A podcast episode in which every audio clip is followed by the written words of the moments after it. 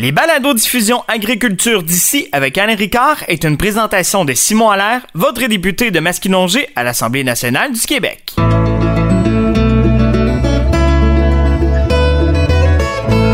L'agriculture d'ici avec Alain Ricard et pour cet épisode, je reçois Demoiselle Laurence Dugas qui est originaire de Saint-Roch de l'Achigan qui euh, a vécu une expérience de transfert de ferme progressif avec une personne non apparentée et qui s'est retrouvée euh, à un moment donné, mais aujourd'hui, comme mécanicienne de chez John Deere, s'il vous plaît.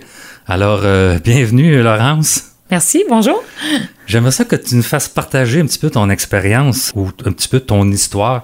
Donc, tu es originaire de Saint-Roch-Lachigan, mais sur une ferme laitière. Exact. Et comment t'en es venu à demander un transfert progressif avec une personne non apparentée? Ben, en fait, euh, mon père, quand je suis née, euh, ça faisait plusieurs années qu'il travaillait euh, sur la ferme à temps plein. Puis il était rendu au stade de soit vendre, soit agrandir. Puis, puis c'est ça, donc il était rendu à ce choix-là entre faire un ou l'autre, mais dû au fait qu'il n'y avait pas de relève, lui a décidé de vendre. Parce que tu étais trop jeune? Exact. J'avais, quand il a vendu, j'avais quatre ans. Là pouvais pas savoir à ce moment-là que je serais une relève ou pas pour l'entreprise. Comme j'ai toujours dit, on peut pas, on peut pas sortir euh, l'homme de la ferme, en tout cas pas dans sa tête. Moi, j'ai grandi avec un père qui était un passionné de l'agriculture, puis il m'a transmis cette passion-là. Puis le premier boulot que j'ai eu, ça a été cueilleur de fraises, puis j'aimais ça, puis j'ai toujours continué dans le domaine. Mais c'est quand même lui qui m'a inspiré dans cette voie-là. Donc, euh, quand tu étais un peu plus vieille, tu as encore le goût de l'agriculture, mais tu as voulu te lancer en agriculture, tu as fait une expérience de transfert progressif avec une personne qui n'était pas parente avec toi. Exact. Euh, dans le fond, euh, j'ai fait ma technique en production animale à l'apocatière dans le bas du fleuve. Puis euh, pendant mes trois années, je, travaillais toujours dans le domaine, mais là-bas. Puis il nous parlait beaucoup à l'école de justement des transferts non, non apparentés. On, il y avait même une liste de, de, de candidats qui n'avaient pas de relève. Puis je me suis retrouvée sur une ferme qui avait pas de relève justement. Puis j'ai travaillé là pendant deux ans.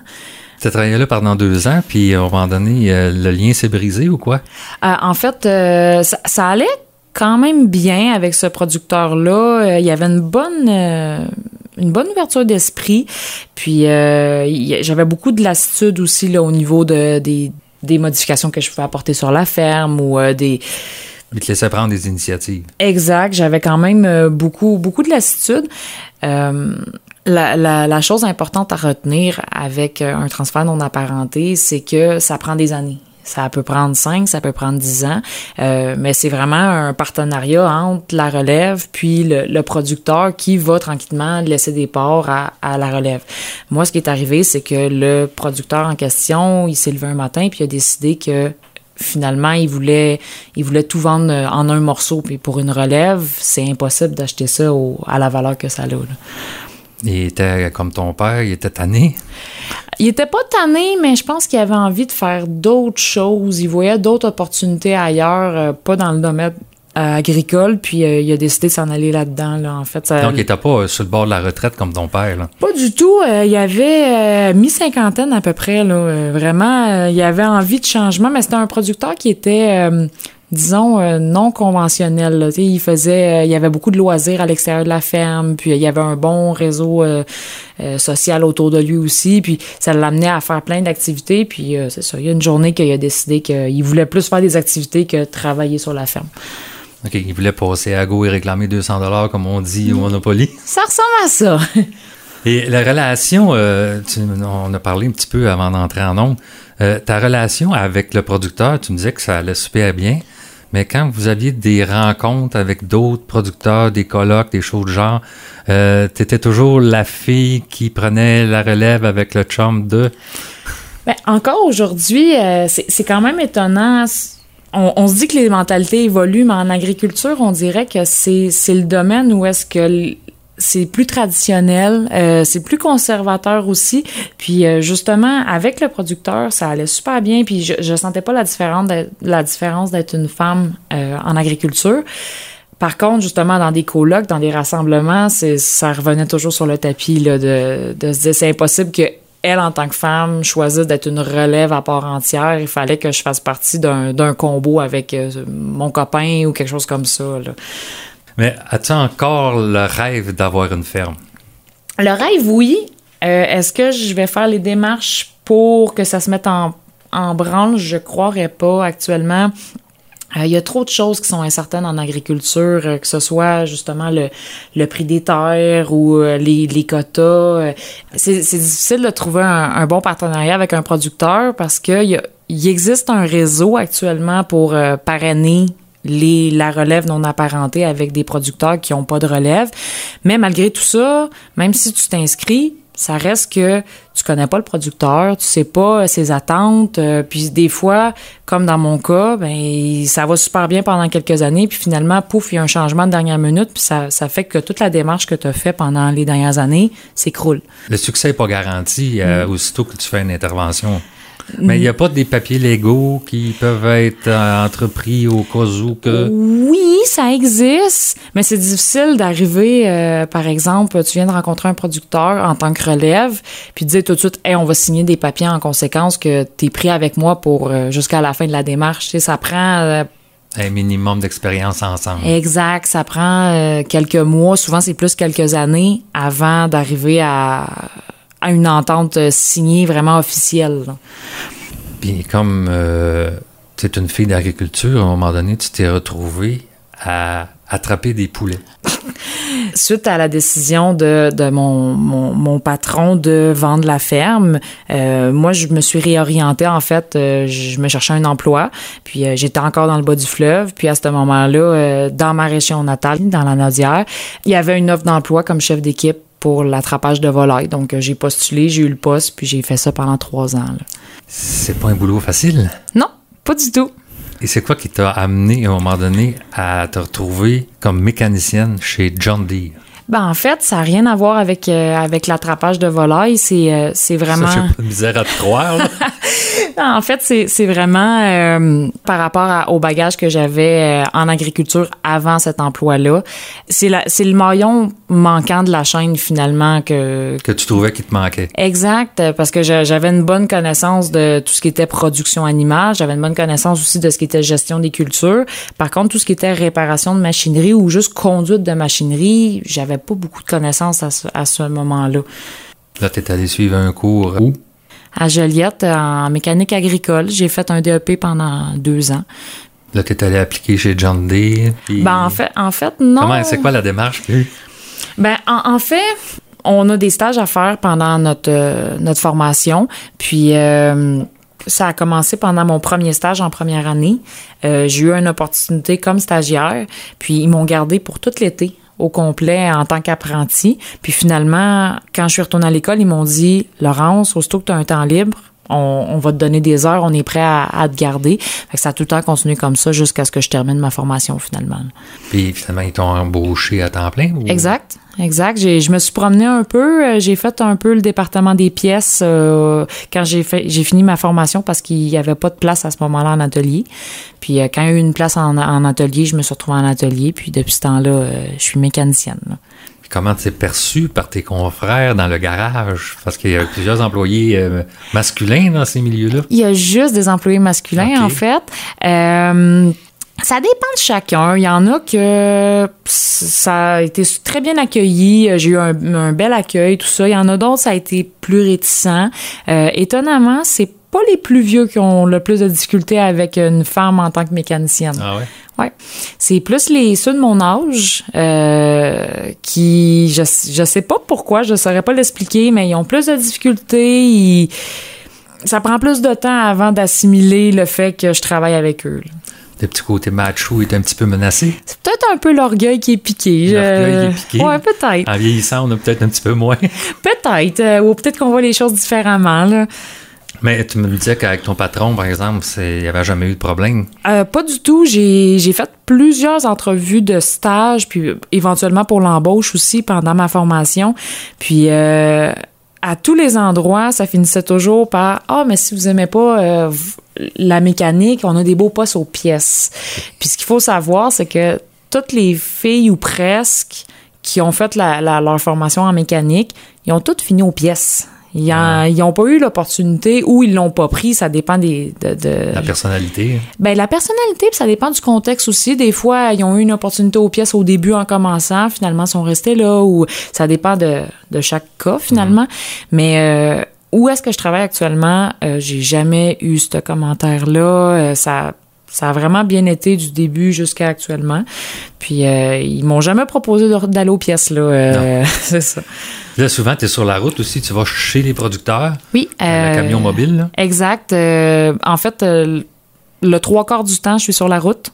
Euh, c'est moi qui dois me déplacer pour aller réparer les machineries chez les clients directement. Euh, c'est sûr que c'est une autre interaction parce que si je travaillais en atelier, je verrais jamais les clients. Mm-hmm. euh, puis eux non plus me verraient pas. Mais là, en arrivant chez eux, ils me voient, puis ça suscite toutes sortes de réactions. Parle-moi un petit peu de ces réactions. Je vais te parler de la mienne quand tu es venu chez nous. OK. Grosso modo, ça, suscite pratiquement toujours des réactions, que ce soit positives ou, ou négatives. Il euh, y, y, a pratiquement aucun de mes clients qui est impartial quand je me présente la première fois chez eux. Euh, mais grosso modo, je dirais ça se résume à peu près à trois classes de, de réactions. Il euh, y en a qui disent littéralement, mon Dieu, ils doivent m'avoir envoyé la secrétaire ou quelque chose du genre. Euh, c'est certainement pas elle qui va réparer ma machine. Il euh, y en a qui sont pratiquement euphoriques, vraiment trop enthousiastes okay. de oh mon Dieu, une fille, c'est vraiment génial. Puis il y en a qui me font de l'œil. J'ai grosso modo, j'en ai certains vraiment qui sont neutres, mais c'est pas du tout la, la majorité. Là. Euh, tu qualifierais ma réaction lorsque tu es venu réparer mon arroseuse de comment? Je dirais neutre. Euh, passablement neutre, oui. Euh, c'est pas, pas super enthousiaste, pas, pas dans les extrêmes comme. Mais quand on vient de briser, on n'est pas enthousiaste, déjà là. oui, mais je fais pas juste. Je, je me déplace pas seulement quand il y a un bris, je me ouais. déplace aussi des fois, c'est des entretiens. Euh, ça, c'est pas nécessairement juste quand ça va mal que je, que je me présente chez le client. Là. Ben, je, vais te dire la réaction que j'ai eue quand okay. Parce que t'es arrivé par la route, puis t'es pas rentré dans le champ tout de suite avec le camion. T'avais peur d'écraser les plants. Mm. Quand je t'ai vu débarquer du camion, je me suis posé la question Mais comment ça, c'est une fille? Le temps que je me suis posé la question, je me suis dit Arrête donc, innocent, voyons donc. sais, ça a duré deux secondes. Mais il y a quand même eu le petit déclic. Il y a eu le fameux petit déclic qu'on veut même pas avoir, que j'ai jamais, c'est pas dans mes habitudes, j'ai eu la réaction. Ouais. Tu t'en es pas rendu compte, mais je l'ai eu dans ma tête. mais la plupart doivent l'avoir aussi de faire Oh mon Dieu, qu'est-ce qui se passe? Est-ce que c'est vraiment elle qui va venir me réparer? Surtout que t'es toute menue, tu sais. Là, t'arrives à réparer une grosse arroseuse, mon, mon, mon auto passe en dessous. Euh, mm -hmm. Il doit y avoir des réactions semblables. Euh... Oui, euh, comme, comme je disais plus tôt, euh, il y a vraiment toutes sortes de réactions, mais je pense que euh, c'est pareil en, que ce soit en atelier avec mes collègues ou au champ avec mes clients. Euh, oui, il y a une réaction au premier contact, sauf que quand je me mets à travailler, si je trouve le problème, puis que quand, avant de partir, le problème est résolu, le client, après ça, que ce soit une fille ou un gars, ah, ça. ça change absolument rien. Tant Moi, je t'ai vu le... travailler, puis je vois bien là, que ça aurait été un gars ou trois, là, ça aurait fait la même chose. C'est ça le but. J'ai été très satisfait de la réparation et ça fonctionne très bien. Tant mieux. Suite à tout ça, comment, quel âge as-tu? J'ai 26 ans. Bon, à 26 ans, comment entrevois-tu ton avenir? Euh, Es-tu bien chez John Day pour un bout de temps, chez, en passant euh, Agritex Berthierville? Euh, faire de la publicité un petit peu.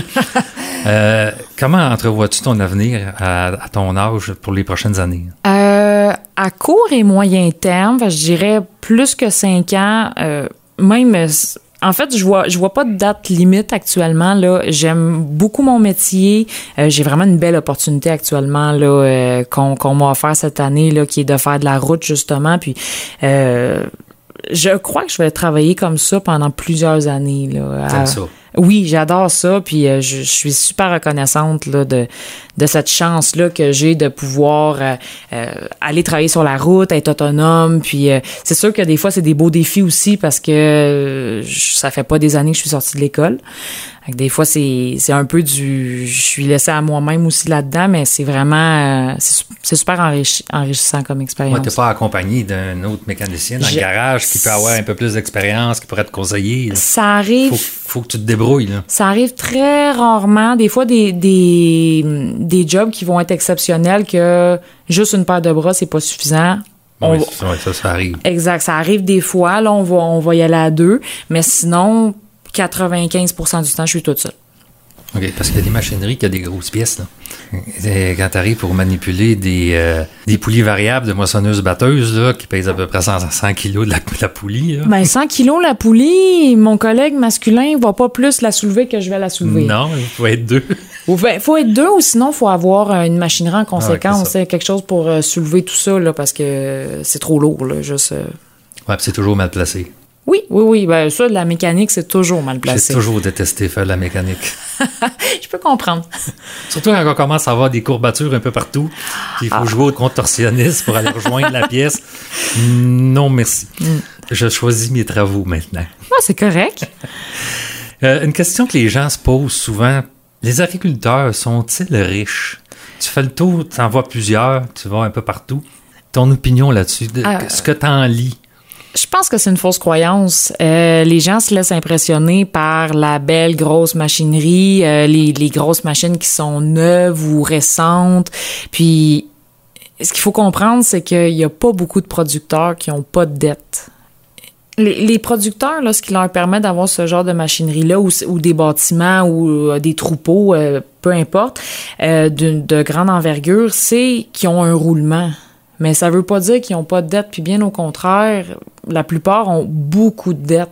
Il faut pas se fier aux apparences, puis c'est pas vrai qu'ils sont riches. Ils sont peut-être riches en, en actifs, en trucs qu'ils possèdent, mais pas en sous dans leur poche. Parce que les sous qui rentrent, que ce soit du, de la production ou des cultures ou peu importe, il y en a une bonne portion, des fois c'est même la totalité, qui va ressortir en dépenses. En dépenses et en paiement sur la dette. Oui, exact. Exactement, que ce soit justement de la machinerie, du quota, euh, des bâtiments, peu importe, tout ce qu'on peut euh, payer en agriculture. Parce que là, tu en vois plusieurs. Tu en, vois qui ont. C'est pas tout le monde qui ont des machineries neuves non plus. Non, Il y en a qui sont plus réservés. Il y en a qui mettent les priorités ailleurs. Mm-hmm. Il y en a qui euh, prennent un petit peu plus le temps de vivre, qui dépensent moins sur les machines. Oui, ou il y en a qui ont juste plus d'employés aussi. Il y, en a qui vont se permettre une bonne qualité de vie, mais qui vont avoir euh, deux, trois, dix employés qui vont faire en sorte que la charge de travail ne sera pas surélevée. Ils vont pouvoir souffler un petit peu. Exact. Qu'est-ce que tu dirais à des jeunes filles qui rêvent de faire de l'agriculture, mais qui voient bien que c'est difficile d'y arriver? Toi, présentement, tu es mécanicienne. Tu, ne fais pas de l'agriculture, mais c'est une partie de l'agriculture. Oui. Qu'est-ce que tu dirais à des filles aujourd'hui qui auraient une vision de faire ça? Euh, de tenter leur chance. Je me souviens, moi, avant de m'inscrire en mécanique agricole, euh, il y avait des gens autour de moi, puis à ce moment-là, je faisais un métier traditionnellement masculin aussi, de l'attrapage de volailles. Ben il n'y a, pas beaucoup de femmes là-dedans. Puis, euh, je me souviens encore des collègues, euh, des, des gens avec qui j'interagissais au quotidien, quand je leur en ai parlé, ils m'ont tous dit, Laurence, c'est ça a aucun sens que tu penses faire ce métier-là. Tu n'auras pas la capacité physique. Ben euh, oui, oui, même encore, en, ça fait quelques années que j'ai fait mon cours, mais même encore en, dans les années 2000, il y a encore cette mentalité-là. Puis... Euh, la chose que les, les filles euh, qui sont intéressées, par exemple, en mécanique ou en agriculture, doivent comprendre, c'est que c'est pas la même mécanique ou c'est pas la même agriculture que l'agriculture de nos grands-parents. Euh, mon grand-père, sur la ferme, il fallait qu'il force physiquement. Il fallait qu'il utilise son corps, ses muscles pour réussir à arriver à la fin de son travail. Tandis qu'aujourd'hui, il y a tellement des outils qui nous permettent de faire le, même travail, mais sans forcer, sans se blesser, c'est beaucoup plus accessible. Puis ce que j'aurais à dire à, aux filles qui sont justement intéressées ou qui auraient envie de peut-être essayer, il faut croire en soi. Il faut vraiment croire en soi, puis euh, l'essayer. Une fois que c'est, vous l'avez essayé, puis finalement, vous faites, ah non, c'est vraiment pas pour moi, mais au moins, vous avez, vous avez le cœur net avec ça. Tandis que moi, c'était mon cas. Ça faisait des années j'y pensais. Je me disais, est-ce que je vais faire mon cours? Est-ce que je le fais pas? Puis finalement, je l'ai fait, puis je suis super heureuse de l'avoir fait parce qu'aujourd'hui, j'adore mon métier, puis euh, ça m'a permis de, de m'épanouir dans ce que je fais au quotidien. La seule chose que je pas avertissement, le, le- le seul comme bémol, mais bémol, ça sonne bizarre. Euh, ben, dans le fond, grosso modo, là, c'est que la seule chose à, à laquelle que je me dis que c'est comme un peut-être un frein, c'est que même si c'est ce serait c'est- ça serait vraiment intéressant d'avoir plus de femmes dans ce genre de domaine-là, que ce soit en agriculture ou en mécanique, ça reste que c'est pas fait pour tout le monde. Ah, Faut- même un gars aussi, il y a pas ça. hein. oui, tout à fait, mais on dirait que quand tu es une femme dans ce domaine-là, faut faut que tu faut que tu de l'ambition, faut que tu faut faut pas que tu sois arrêté par les commentaires des collègues, des clients, de de ceux que tu vas croiser sur ta route parce que si tu es influencé par ça, ça va être difficile. Ça parce qu'il va y avoir des commentaires à tous les jours. Euh, que ce soit positif ou négatif, mais il va toujours en avoir. Si ce genre de choses-là t'influence, c'est- Si ça t'atteint, ça peut être dangereux pour ton moral. Exact. Euh, Il y, a, il y a juste cet aspect-là qui est peut-être à faire un peu plus attention, mais pour le reste, euh, ce serait génial d'en avoir plus des femmes en agriculture. En agriculture, il y en a de plus en plus. En mécanique, surtout mécanique agricole, on est très, très, très, très rare. Oui. Euh, mais c'est certain que ça serait, ça serait fabuleux d'en avoir plus. Là. Euh, Donc, tu les encourages à faire le, le mouvement vers ce métier-là. Oui, Mais n'importe quel métier non traditionnel où les femmes s'impliquent, ils ont à faire face à ces difficultés-là. Il faut, euh, j'en- ai déjà parlé avec mon, mon patron, il faut tout le temps, même si c'est inconscient, quand tu es une femme dans ce domaine-là, ou peu importe, n'importe n'importe quel domaine non traditionnel pour une femme, il faut toujours en faire plus pour se faire valoir. Ça, c'est un incontournable. Euh, des fois, je fais des choses, puis je me dis pourquoi je fais ça, puis ah, ok, c'est juste pour prouver que vraiment je suis capable autant qu'un gars. T'en fais plus. Exact. Pour être sûr que. Consciemment. Oui, tout à fait. Depuis toujours. Depuis toujours. Mais ça, c'est un discours des femmes qu'on entend depuis des dizaines d'années. Donc, c'est encore pareil. Ça change pas beaucoup. Malheureusement, là, euh, il y a certaines personnes que, comme là actuellement où est-ce que je travaille, je suis super choyée, mais j'ai pas à me battre pour mon, poste. Euh, comme je disais un peu plus tôt, une femme, homme, euh, mon patron, tant que le travail est bien fait, dans un délai raisonnable, le reste, ça lui importe peu. Mais euh, il y a d'autres circonstances où est-ce que justement, quand j'arrive chez un client qui est un peu réfractaire à ce que je sois une femme, ben lui, j'ai pas le choix à la fin de la, de- du travail d'avoir trouvé son problème puis de l'avoir résolu.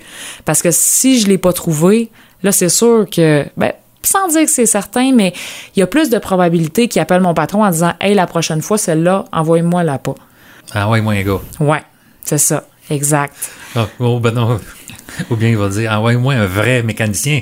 Ben, en fait, je me suis, je me suis déjà fait dire une fois, euh, là, c'est sûr, on dit vague, mais euh, je me suis déjà fait dire une fois par un client, il me questionnait par rapport à mon cheminement en, en mécanique, tout ça.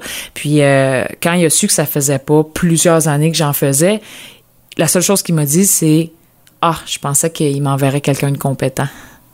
Oh, Tu dis ouf. c'est le genre de remarque que tu faisais allusion tantôt. Oui, tout à fait. Si ça vous atteint personnellement, vous allez avoir de la misère. à Vous allez avoir de la misère, tout à fait. Euh, il faut, moi, dans le cas de ce, ce client-là, sur le coup, tu dis, ouh, il, il commence raide un peu ce matin. Mais au final de la journée, le problème était résolu, la machine était fonctionnelle, puis il est venu s'excuser à la fin en disant, hey, je suis vraiment désolé. Euh, j'ai peut-être été un petit peu brusque ce matin, mais là, je suis super satisfait du service. Puis, la prochaine fois, j'aimerais ça que ce soit toi qui, ce- la prochaine fois, j'aimerais ça que ce soit toi qui revienne. Ah, ça, c'est valorisant. C'est valorisant, mais c'est sûr que je me serais arrêté au premier commentaire à la base. Ouf, tu dis, c'est difficile. En tout cas, Laurence Dugas, tu es une fille exceptionnelle. Tu nous as donné une très belle entrevue et euh, je suis très content que tu aies finalement accepté mon invitation pour venir faire cette entrevue. Ouais, c'est- pas euh, faute de bonne volonté, c'est faute de temps. hein. Oui, je te, je te crois. Je t'ai croisé sur la route le soir des fois, là, puis je sais que vous travaillez beaucoup. L'autre soir, tu étais à Québec. Oui.